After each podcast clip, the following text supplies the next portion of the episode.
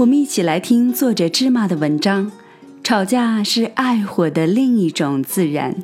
其实两个人在一起，真的哪里是对错，真的是话语权。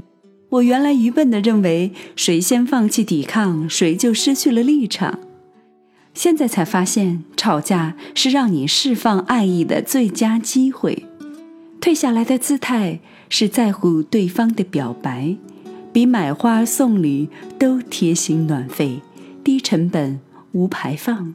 就像马路上的车流，即便是你的绿灯，但对方已经越线，你等上两三秒就能避免正面冲撞的事故，又有什么关系呢？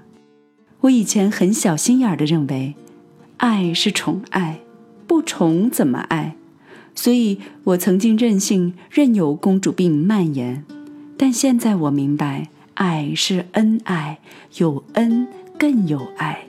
恩是包容付出，是懂得和慈悲，是他加班很晚回家后的一碗热汤，而不是抱怨。是他马大哈忘记我的生日后的哈哈一笑，而不是耿耿在心不能释怀，而这些都曾经是吵架的来龙去脉。只要爱是真挚的，我相信你曾经宽容过的，他会加倍回报于你。在一起就是互相不嫌弃，吵过架也别记仇，男女两个人也是江湖。快意恩仇都融化在夜里翻过身来的一个拥抱里。不吵架其实也不难，放下身段，扔掉面子，换位思考，转身投降，都是良方。吵赢了不光荣，吵输了也没什么。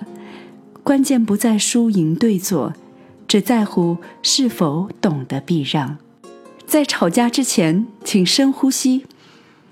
有太多更好的方法可以替代这一场内伤的零和游戏。